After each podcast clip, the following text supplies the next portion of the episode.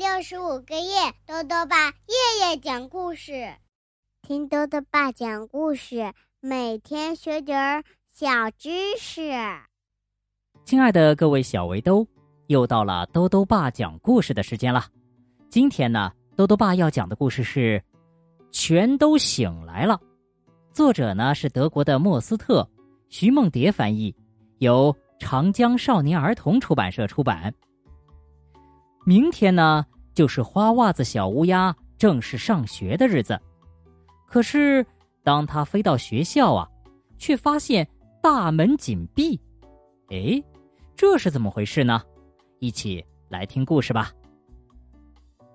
全都醒来了。再过一晚，花袜子小乌鸦就要去上学了。你是不是很激动呢？欢妈妈问：“才没有呢！”花袜子不承认。你要是不说，我都快要忘记这回事儿了。哦，那我就放心了。欢妈妈高兴地说：“晚安，小乌鸦，做个好梦。”从明天开始，你可不许这么说了。花袜子呱呱叫道：“嗯，不许我说什么？”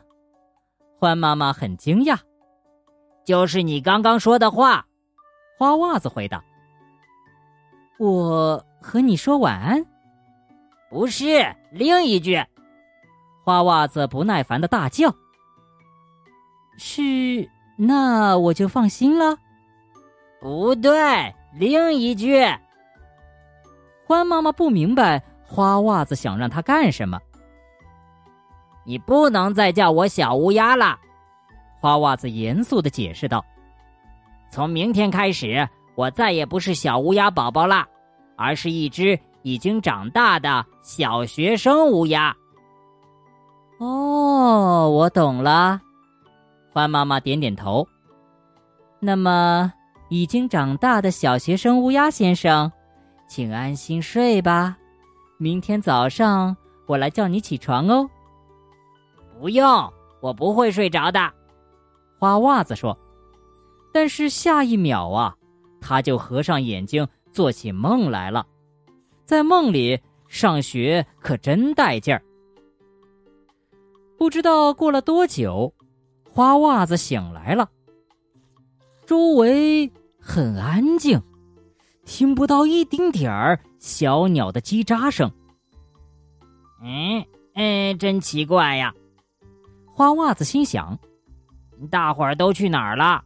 我们说好一起吃早饭，然后一起上学去的呀。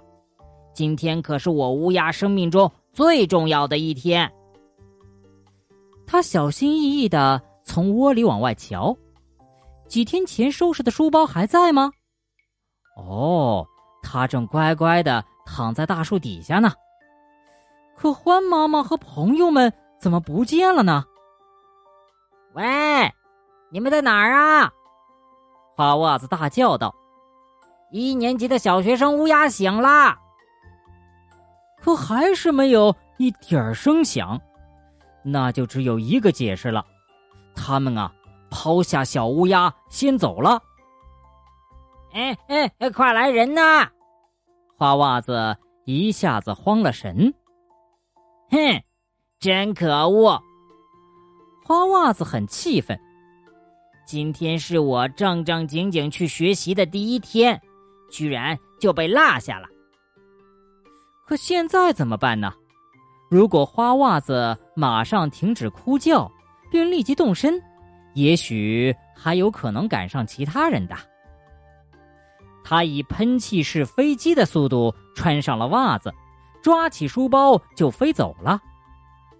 哎，千万不要迟到！千万不要迟到！花袜子呱呱叫着。如果我错过了第一天上学的日子，肯定还要再等一年才能进去。花袜子不安的往前飞着，他很怕自己迷了路，因为啊，现在四周漆黑一片，完全看不清前面的景象。太阳公公应该早就挂在天上了呀。可他居然没有出现。深蓝的夜幕里，只有星星和白白胖胖的月亮在闪烁着光芒。这奇怪的一切让花袜子陷入了思考。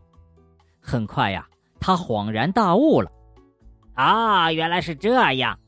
太阳公公睡过了头，星星和月亮都迟到了，我一点错也没有。”想到这里，他便冲着天空大喊：“嘿，上边的，回家睡觉去吧！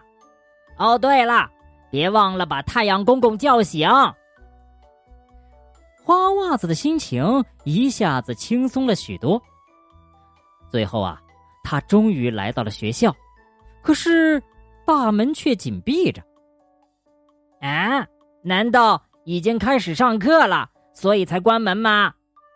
花袜子大吃一惊，急得眼泪都快流出来了。有人吗？有人吗？让我进去，我也要上课。他一遍又一遍的叩击着沉沉的门把手。突然，母鸡老师站到他的身后。“你为什么哭呀？”他问道。“我我是小学生乌鸦，我我要去上课。”花袜子垂着头。哽咽着声音解释道：“现在，半夜吗？”母鸡老师问：“这是不是有点太早了？你可真用功啊！”花袜子不知所措，甚至忘了给自己找个借口。“嗯，我怕我会迟到。”他不好意思的承认。其实啊。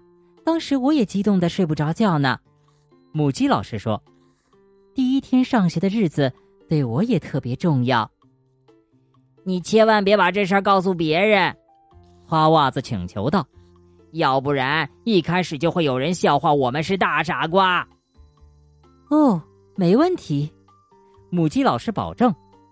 这样说来，我们就有了一个共同的秘密。对。一个谁也不能告诉的秘密，花袜子呱呱叫道。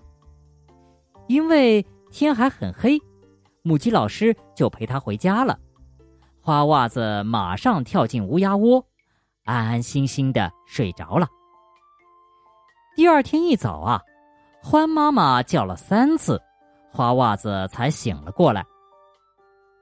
你好，请问这儿住的是长大了的小学生乌鸦？还是小懒虫啊，是小学生乌鸦。花袜子立刻从被窝里探出头说：“谢谢你，欢妈妈，你是世界上最好的闹钟。现在我要去上学啦。”好了，小围兜，今天的故事到这里啊就讲完了。最后呢，又到了我们的小知识环节。今天呢，兜兜爸要讲的问题是。喷气式飞机和普通飞机有什么区别呢？豆豆爸告诉你啊，早期发明的飞机叫做活塞式螺旋桨飞机，这种飞机的速度啊没法超过每小时七百五十公里，飞行高度也不能超过一万两千米。后来呢，人们用喷气式发动机代替了活塞式发动机，就出现了喷气式飞机。这种飞机啊，靠燃料燃烧时产生的气体向后高速喷射的反冲作用向前飞行，它可以使飞机获得更大的推力，飞得更快。历史上最快的喷气式飞机速度超过了每小时三千公里，飞行高度也达到了三千八百米。豆豆爸还想问问小围兜，在今天的故事里，你还记得在校门口？花袜子遇到了谁吗？如果想要告诉兜兜爸，就到微信里来留言吧。要记得兜兜爸的公众号哦，查询“兜兜爸讲故事”这六个字就能找到了。好了，我们明天再见。